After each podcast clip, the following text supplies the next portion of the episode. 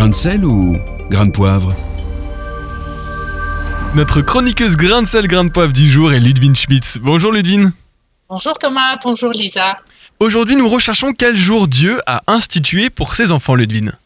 Oui, c'est une drôle de question, mais bon, beaucoup de chrétiens considèrent que le vendredi est le jour de prière des musulmans, le samedi ou sabbat celui des juifs, et que le dimanche est euh, notre jour du Seigneur. Mais c'est pas le cas de tous les chrétiens, Ludwine. Effectivement, Lisa, les adventistes du septième jour, les juifs messianiques et quelques groupes minoritaires font du samedi leur jour du Seigneur. Euh, Jésus a tenu le sabbat comme les juifs le font depuis Moïse et les tables de la loi. Car le quatrième commandement commence ainsi. Souviens-toi du jour du repos pour le sanctifier.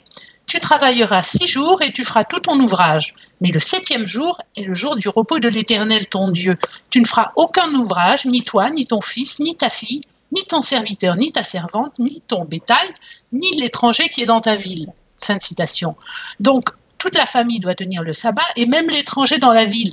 Bon, à part Jérusalem, aucune ville n'oblige les étrangers à observer le repos du sabbat. Pourtant, le quatrième commandement finit ainsi. Car en six jours l'Éternel a fait les cieux, la terre et la mer, et tout ce qui y est contenu. Et il s'est reposé le septième jour. C'est pourquoi l'Éternel a béni le jour du repos et l'a sanctifié. Fin de citation. Exact, Thomas. Les sabbatistes mettent d'ailleurs l'accent sur la création, les partisans du dimanche plutôt sur la résurrection. Hmm. Pourtant, le Nouveau Testament exhorte les, chrétiens à prier sans interruption. Jésus nous demande de venir à lui, d'entrer dans son repos. Paul affirme qu'en Christ, nous sommes une nouvelle créature. Les chrétiens répondent donc à l'alliance avec Moïse par la nouvelle alliance. Et au souviens-toi du sabbat, du quatrième commandement, ils répondent par un nouveau commandement, je cite, Vous ferez cela en mémoire de moi. Fin de citation. Dans la communion avec Jésus-Christ, le temps n'a donc plus d'importance. Et les écrits postérieurs de Paul confirment-ils cela, Ludwine? Eh bien, Lisa, en fait, Paul rapporte des rassemblements chrétiens le jour du sabbat, le premier jour de la semaine et même le deuxième. Il parle du repos particulièrement en Hébreu chapitre 4, au verset 7, je cite, Dieu fixe de nouveau un jour, disant en David, si longtemps après, aujourd'hui, comme, comme il a été dit auparavant, aujourd'hui, si vous entendez sa voix, n'endurcissez pas vos cœurs. Fin de citation. Le jour présent est donc le plus important.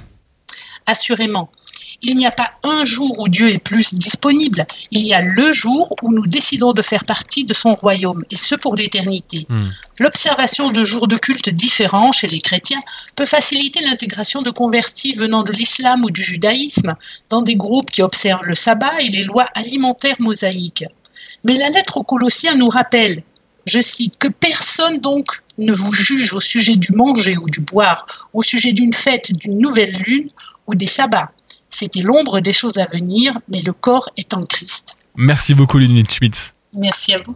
Réécoutez, partagez, tous vos replays sont sur farfm.com.